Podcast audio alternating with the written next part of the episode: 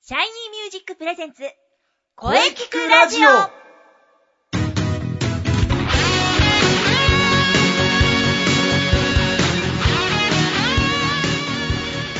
シャイニーミュージックプレゼンツ声聞くラジオ第136回放送です。はい、えー12月に入りました。今年の放送も今週を入れてあと5回。うーん、早いな月日の流れは本当に早いですね。皆様、今年やるべきことは今年中にやりましょう。はい、ということで今月からテーマを変えます。えー今年を振り返りながら2014年がどんな1年だったか考えてみたいと思います。はい、もちろんね、声についても考えたいとは思っております。 ボイストレーナーの斉藤慎也です。はい、えー、そして、そして、はい。えー、杉ゆきちでございます。。はいいやー、しかしね、先生早いもので12月です。そうですね。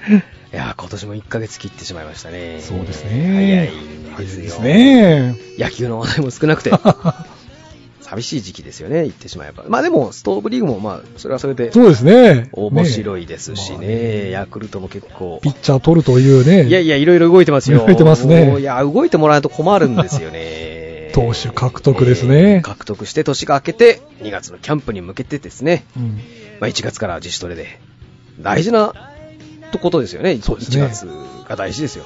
まあ意外とこの時期も楽しいっちゃ楽しいんですよね楽しいんですよ、ね僕、嫌いじゃないですね。嫌いじゃないですよね、はいこうキャンプ情報とかね、、はいいですよね。あのー順位がついてないんでね、 どのチームも微笑ましく見れるという、そうですね、はいみんなこれからスタートだよみたそいうなな感んじですよ。ね、はい。まあね、最近スポーツニュースもね、まあスケートの話題とかサッカーの話題あーいやまあまあありますけどね 野球の話題がめっきり少なくなってきました。えーまあまあまあまあ、でもまあ、ね、この番組では野球のお話を、 野球のお話 を、声聞くラジオで、しっかりまあ伝えていきましょうっていそうことうでで。この間中西さんがね、タイトル変えろみたいな。タイトルを変えろ 野球聞くラジオに変えろみ たいなこともおっしゃってましたが。とうとうそんな声が野球内部 内部から、まあ、野球語るラジオだ。派生してね、別のさあの番組にしてしまうっていう手もありますか らね。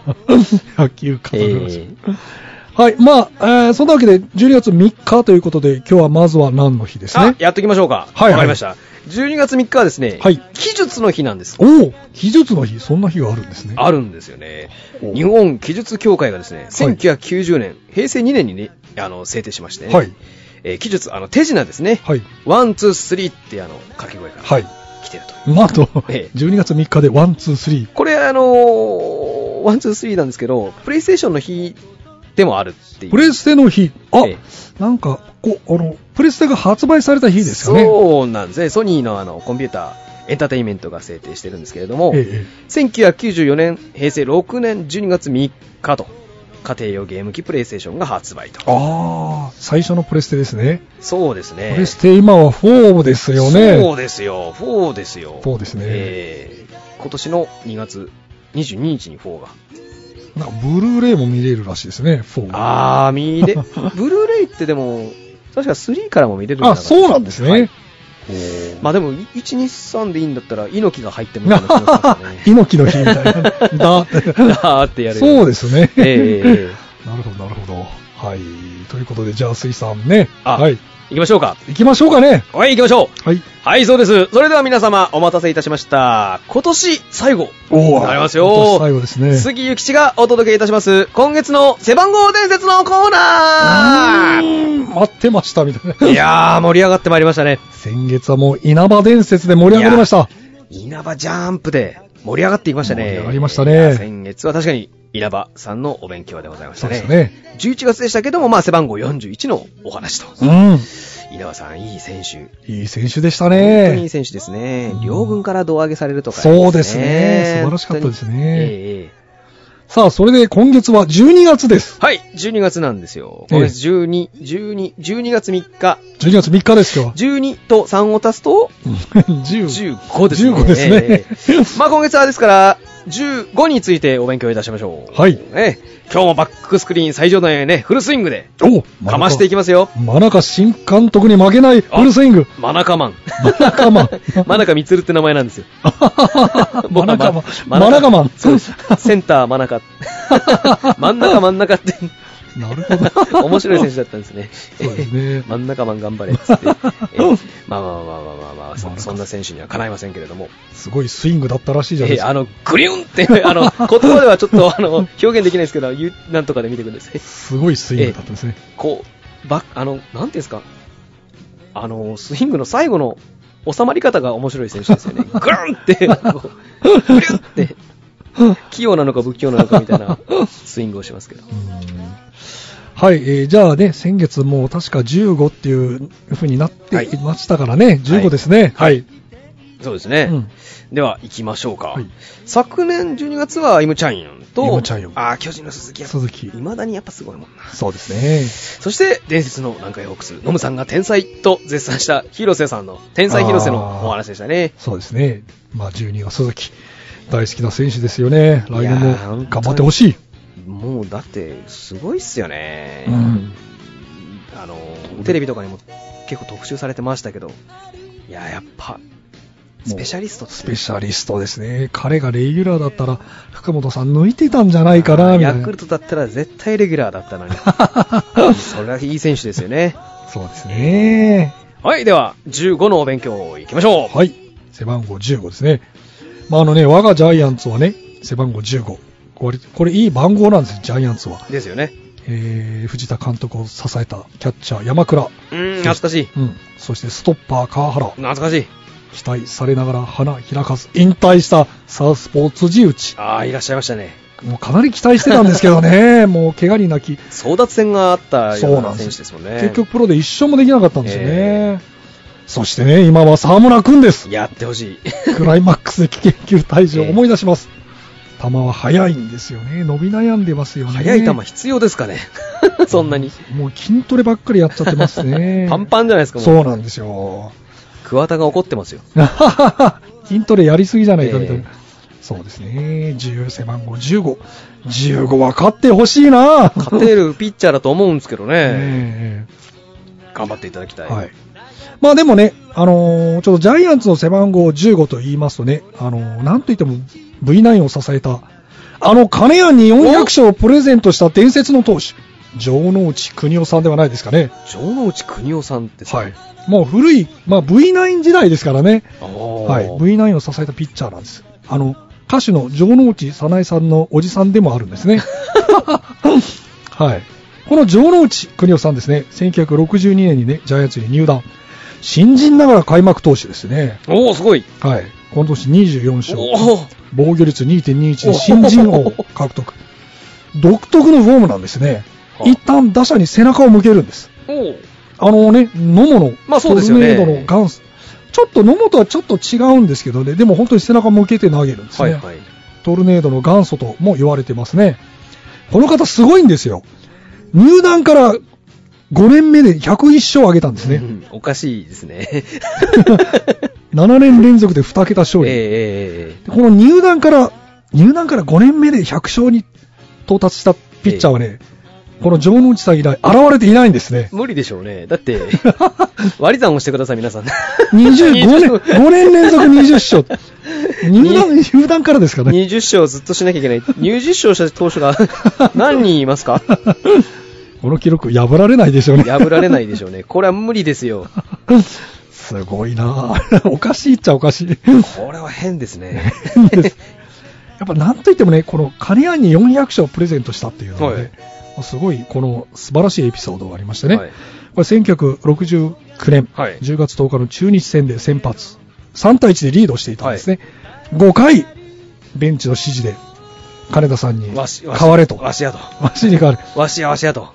4回3分の2で降板です。きっちりですね。 はいもう見え見え の。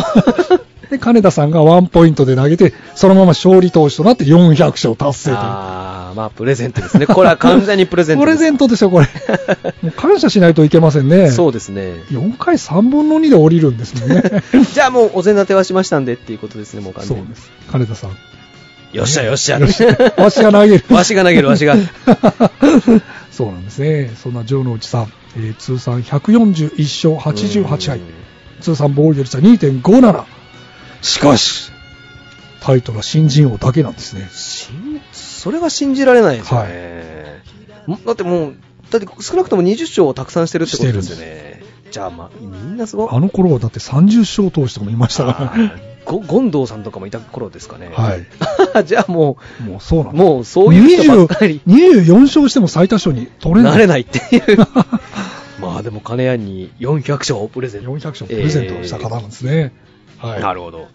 さて、あの、現在のスワローズ15は、もう、私、期待しておりますよ。村中投手ですよ。村中恭平さんがつけております。あー村中ね、僕、おあのー今年の神宮、1回行ったんですね、はい8月21日だ、で村中だったんです、先発、はいで杉内と投げ合いになったんです、で巨人が全然打てなくて、あーいや、いいピッチャーなんで全すよ。然打てなくて、9回にね、9回ツーアウトからの抑えピッチャー打ち込んで、やっと同点に追いつあくあ、て、じゃあ、うんこのまま、ああ、でもな。そうバレンティンとあの揉め事を起こした日ですよ。ああ、 おいって。そうそうバレンティンがあのなんか看板プレーして、ええええお前ってあの、誰だってわ、あ今忘れちゃいましたけど、外人同士で喧嘩したそうっていそうそうそうう。 いあや、のい日つもげ仲がいいんだよっ ていう。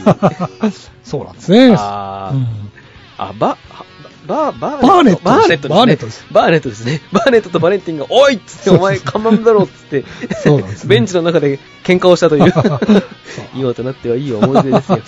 そうですねえーはいなるほど、そうだったんですねそうだったんですね。そんな村中選手なんですけれども、はい2005年高校生ドラフト1位でヤクルトに指名されておりますよ。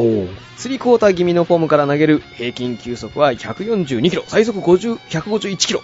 すごいですね、ストレートとスライダー、フォーク、タイミングを外すカーブも使い、えー投球を組み立てるピッチャーですね。うん最も尊敬している人物は同じ左投手で速球派の先輩、石井宏俊。いたなぁあいましたね、抑えで。あれメジャーに行ったんでしたっけーメジャー行きましたねあ。そうですよねね。球早かったんだよな。早かったですね早か。ったですね。村中曰く僕は、ひろどしさんマニアです。何度もビデオを見て、腕の振りなど、フォームを研究し参考していると。うへえん石井の最大の武器であるスライダーを伝授してもらった。彼は石井の100マックス155キロのストレートを目指している。ああ、いやいや、いいんだ、いいんだ、大丈夫だ、151あれば。 筋トレとかいいからね、君。沢村みたいになっちゃう。沢村みたいになっちゃう。いや、沢沢村ももうみたいになっちゃうというか、いい、いいピッチャーなんですけど ね。あと、工藤公康。あ、こっちの方をどっちかといえば、工藤公康を尊敬してるらしいこ。っちを真似してほしい。えーそうですね。ね。現在の成績は39勝59敗、頑張れ。えー通算防御率は4.29。えー今年は2勝。まあちょっといろいろ投げられなかったですからね。あ来年はもっと頑張ってもらいたいですーね。なんと、沢村君にも頑張ってもらいたい。ガー沢村君にもちょっと筋肉を落としてで すね。来年はこうなるとジャイアンツもスワローズも背番号15が鍵を握ってあるか握っもて。ますよ。だって今年は僕本当に、あの、村中期待してましたからね。あそうなんですねえーこう村中が2勝ですからもうダメってことはもう明白ですよね、これ。来年はじゃあ2桁いってほしい。言ってほしいですね。えーまあでもそれはさておいてですね。はいはい。さておいてです。はいはい。背番号15、ヤクルトといえば僕はやっぱり岡林ですね、これ。ああ、やっぱり15といえば岡林。岡林ですよ。もう今日は岡林伝説でいきましょうよ。岡林伝説ですね。えーはい。岡林洋一さんですね。現在は東京ヤクルトスワローズのスカウトをされてますね。そんな岡林さんは実はですね、パラグアイで、日系2世として生まれてるんで すね。14歳の時までパラグアイで育ってるんですよ。でそうだったんだそうなんです。で、ご両親は高知県出身と。おーなんと、香取、よえー、吉高選手はですね、遠い親戚に当たるらしいですね。香取と親戚だったそうです、そうです、そうです。 えー、高校は高知商業。ああ、いいですね。に2年時の1985年はエース。あ、中山選手っていましたね。ああ、いましたね。横浜に行った選手でしたそうです。もともと。と横浜。そうですよね。ちょっと問題を起こして中日あそうですねえ。なんか、なんかありましたね。ごにょごにょっとしたごにょごにょっとした。えー控え、の控え投手として出出場。あそうだ場。ったんですね。で、3年時の1986年にも夏の甲子園に出場。ベスト8。同期出場に近藤真一。あ、これ、あ、中日の選手そでう、したっけ中日ですね。そうですよねあのこの人あれですよ。デビュー戦で、デビュー戦、巨人戦初登板でノーヒットノーランやったんですすよげえ。 覚えてますよ。うわ もうね、最後のね、あれ、YouTube 上がってるんですけど、篠塚がツーアウトからでものすごい顔のあたりにボール来るんですけど、あれストライクって判定されて、で、篠塚が、え、ちょっと待ってって言って試合終了ってみんなが、うわーってなって。騒然としてる感じなんですそうね そう。そうなんですよね。 まあまあ、篠塚選手もね、なんかその疑惑のホームランがあるじゃないですか。 まあ、おあいこということで。 ちょっと待ってじゃないですよ。ちょっと待ってしたらもうなんか、中日ナインがみんな近藤にあい駆やけ寄っいやいやてい、や、あ、おめでとうおめでとう。 そうそうななっちゃってね。なるほど。今年の日本シリーズの終わり方みたいな感じです。あ ー、んどうしたって いう。そうそうそうあれ終わったえなんか、なんとも言えない終わり方でしたね、あれ。 ありますね。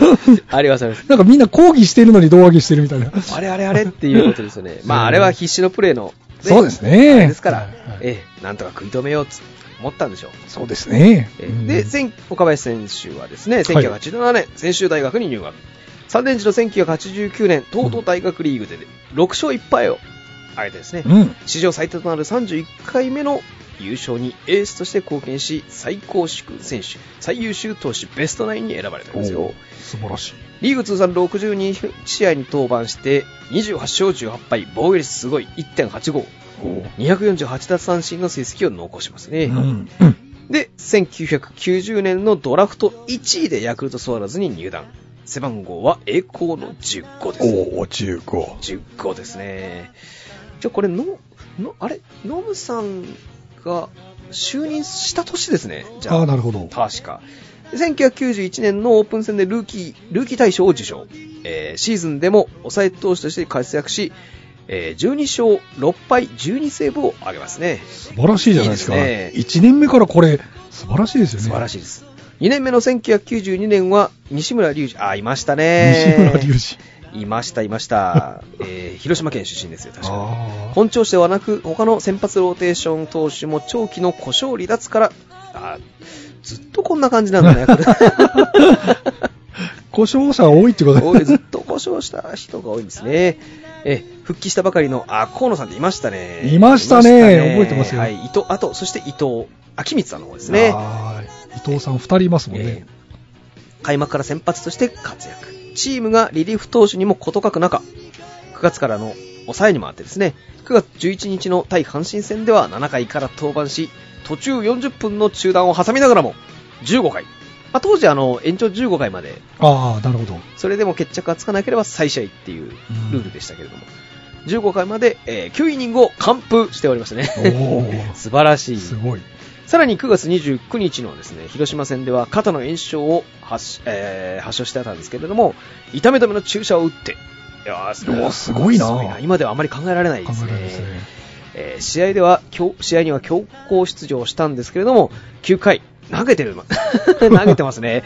えー、ツー、ツーアウト、同点に追いつかれ、そこから延長14回途中、えー前田智則に本塁打を浴びて、サヨナラ負けと。まあ、でもそれまで投げ切っていた。うわー本当になんか、長いイニング投げてるイメージ。高校野 球かっていう感じですね。えー活躍して、えーチームを支え。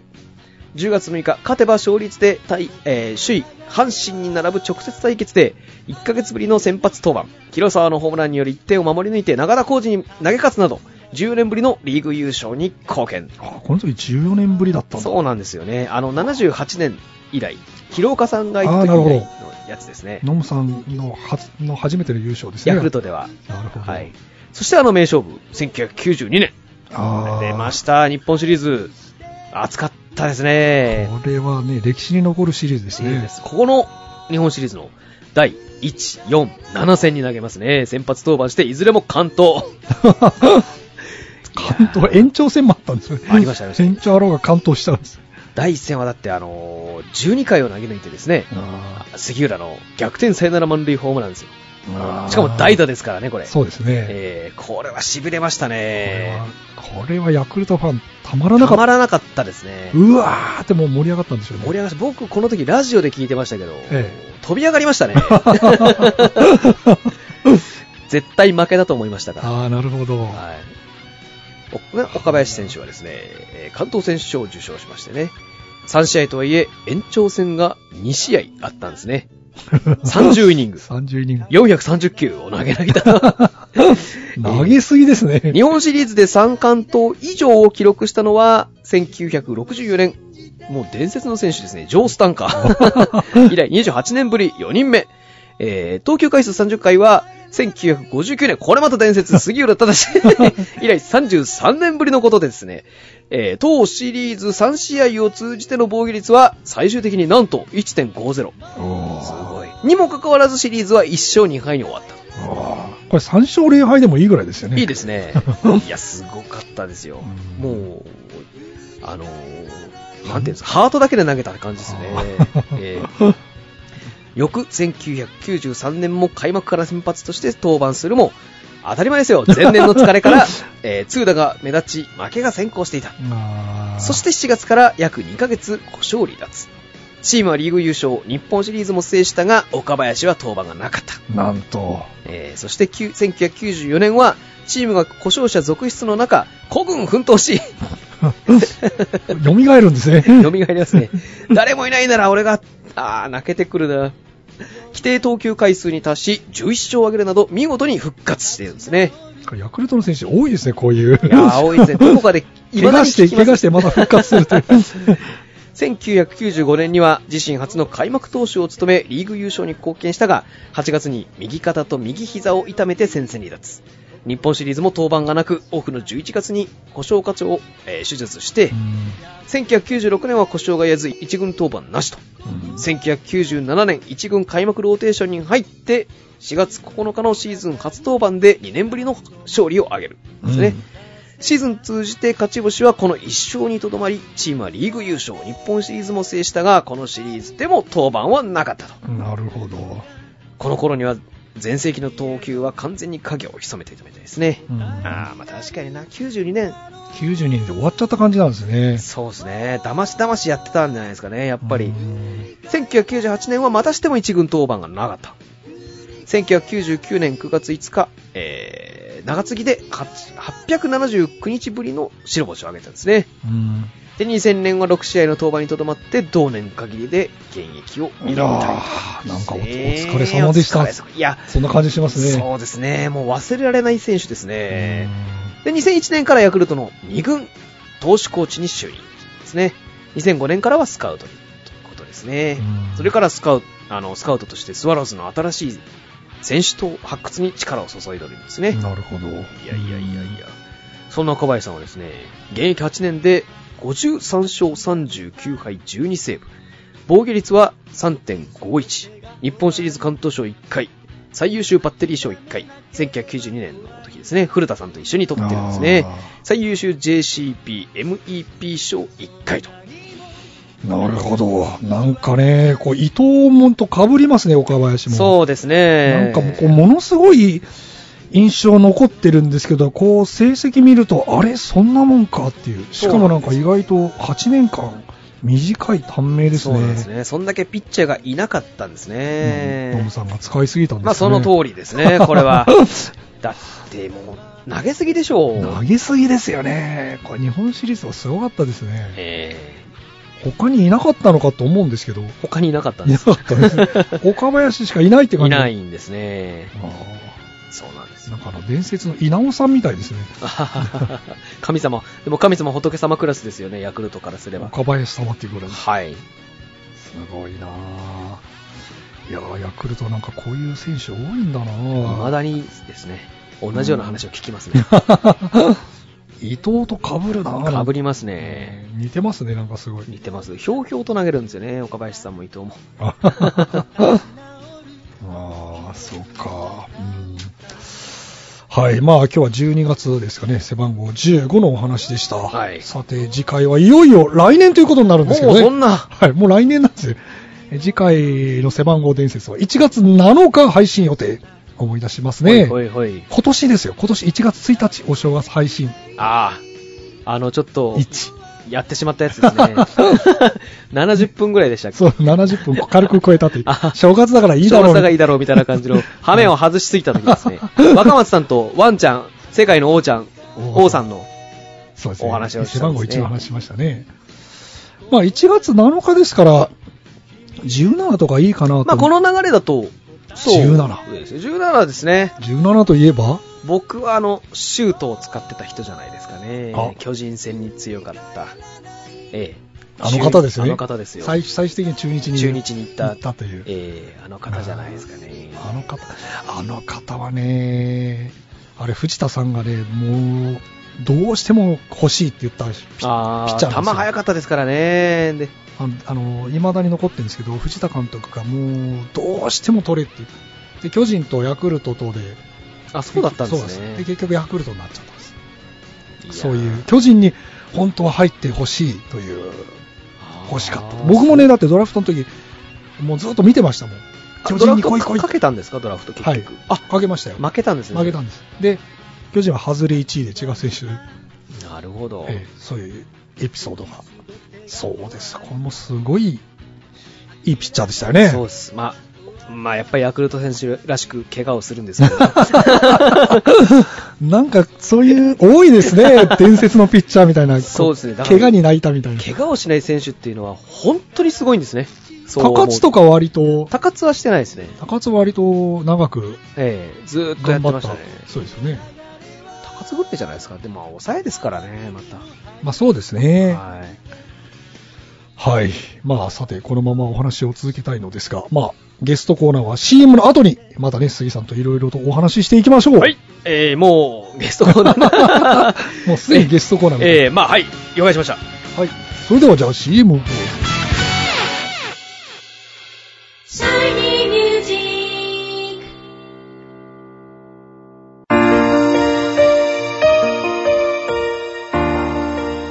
あなたは自分の声が好きですかあなたの眠っている本当の声を目覚めさせましょう。充実の60分、マンツーマンボイストレーニング。シャイニーミュージック。まずは体験レッスンをお試しください。お問い合わせは03-3208-2367 03-3208-2367ホームページは shinymusic.com まで自分の声を好きになろうシャイニーミュージックシャイニーミュージック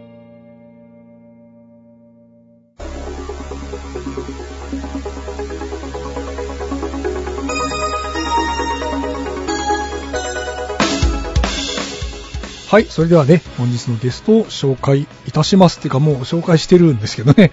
準レギュ、えー、杉ゆきちさん、31回目です。よろしくお願いします い。やーよろしくお願いいたします。31回、 31すごいですね、いい数字でございますよ、もう。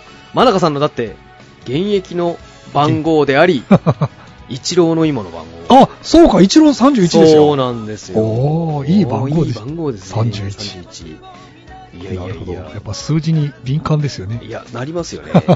お、31。 31か。 まあ、広島ファンだったら前田の一番最初の、ああ、違うか前田 51? ごあ、51、31、1でしたっけなるほど。あ、そうでしたっけね。確まか、あ、確か、確かそうですね。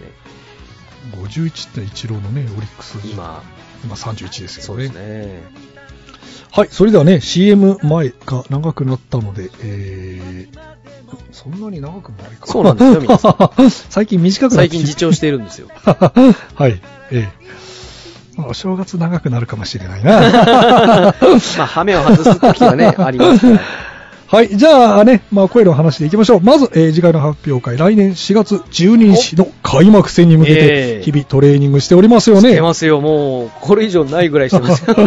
もう、頑張らんば、ねならんっていう、 4月ね、いいじゃないですか、4月。月。と行きましょうよ。もういい時期ですよねいい時期ですよ。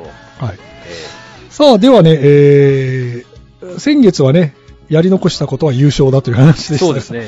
まあ、水さんにとって2014年はどんな1年でしたかという。まあ、スワローズにしてみれば残念な年でしたよね。うんいやあんなに打ったのに。そうですね、打線は良かったですそうなね。んですよね。いやー、やっぱ3割バッターがいっぱいいたのに、そうなんですよ巨人なんていないですよ、3割バッター。いや、残、いや、残念でしたね。いやー、本当にピッチャーがいればなまあ、ピッチャー、もうか、もうそこに限りますね。ええまあ、大量補強で。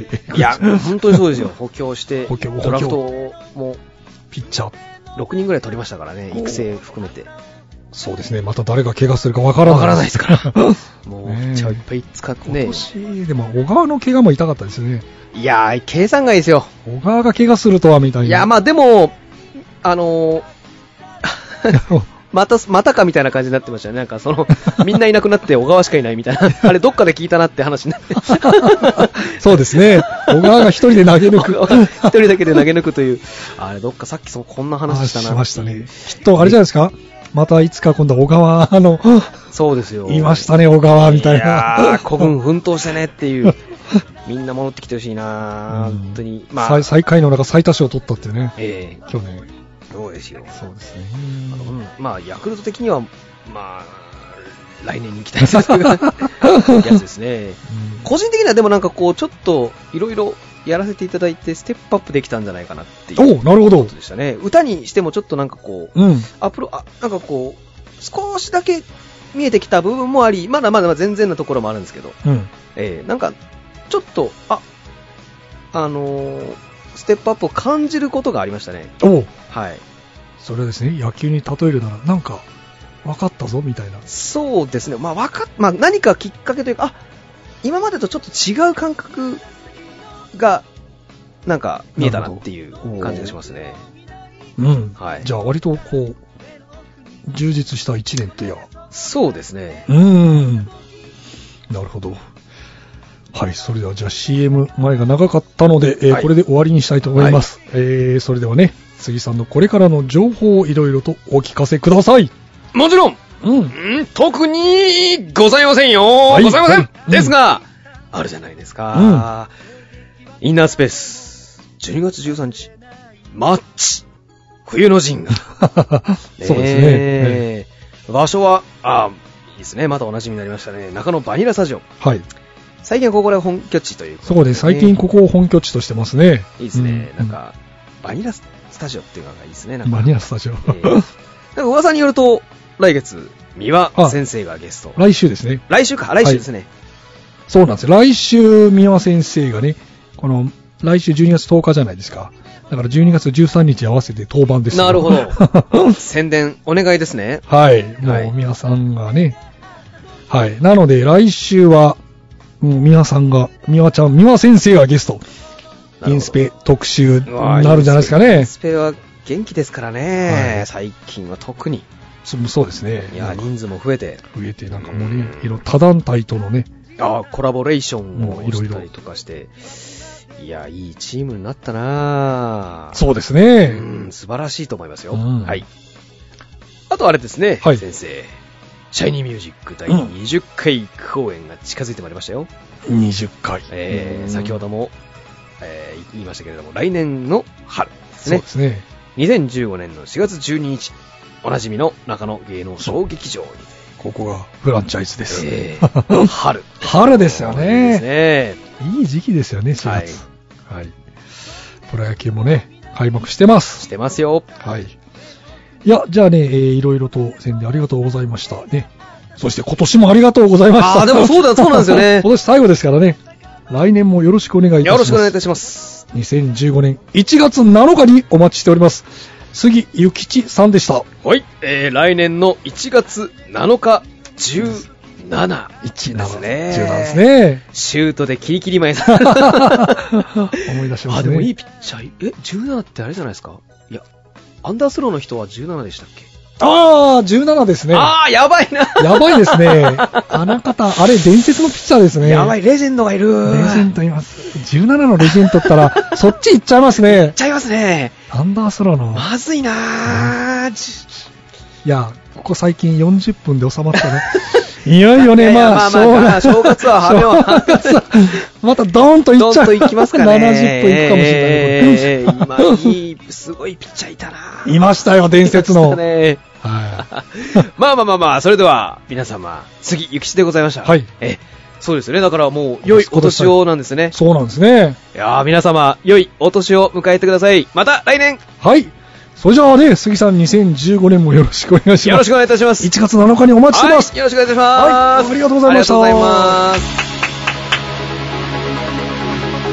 声聞くラジオラジオ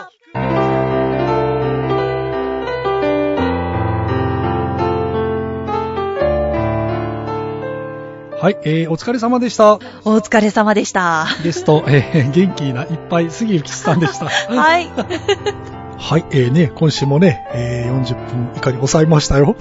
はい。えー、これからもね、えー、気をつけていきますからね。はい、はい。はい、お疲れ様でした。もう、準レギュというか、もうなんというか、 野球の話ばっかりです。杉さんの、かっこ野球のかっこ閉じるお話、大変貴重でしたね。さて、この声聞くラジオでは皆様からのお便りをお待ちしています。はい。メールは、声聞くラジオアットマーク、shiny-music.main.jp まで、k-o-e-k-i-k-u-r-a-d-i-o アットマーク、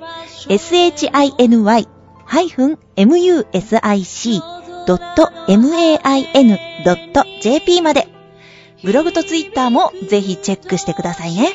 はい。ぜひ、チェックしてくださいねお願い。します。はい。えー、第136回目の放送、いかがでしたかはい。はい、えーこれからもですね、はい、いろんな角度から恋について考えていきます。声ですからね。野球じゃないですから ね。はい、そうそうです。野球じゃないです、声です。ですよ。はい、えー次回はですね、12月10日、水曜日、えー午後2時からの配信を予定しております。はい。はい、えー来週のゲストさんはですね、はい。はい、えーインスペのね、広報担当の三輪郁恵さんです。はい。 楽しみですね。はい、えー次回は野球の話題はないと思います。はい。それでは最後に先生から告知をどうぞ。。はい。特にございません 先生。まあ、杉さんじゃないですからね。はいはい。えーとですね、いや、ちょっと待ってください。えー、そうだ。あの、これをまず言っとかないと。なんでしょはい、えー、そうですね。先ほど杉さんが言ってましたね。シャイニーミュージック第20回公演。う。おー。来年の4月12日の日曜日、中野芸能小劇場ですね。はい。ぜひ皆様遊びに来てください。お待ちしております。よろしくお願いします。はい、えー、それではね、いよいよ近づいてきましたね。それではじゃあ中西さんの告知をお願いいたします。はい。ではですね、告知ですが、いえー毎回申し上げておりますが、はい、えー即興芝居バトル、マッチ2014冬の陣、はえーこちら12月13日土曜日、えー13時と18時、午後1時と午後6時から、えー東中野バニラスタジオにて、えー観覧料1500円で行います。マッチですので、こちらバトルでございます。すね。 はい、タッグを組んで、どのメンバーが組むかは、えー当日までわかりませんので、ぜひお楽しみに。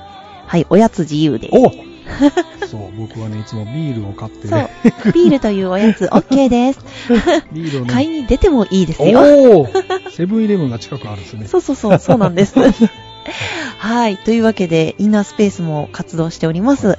で、えっ、と、中西のその他活動などは、主にツイッターで、 Twitter ですねえーご確認ください。はい、ツイッターで。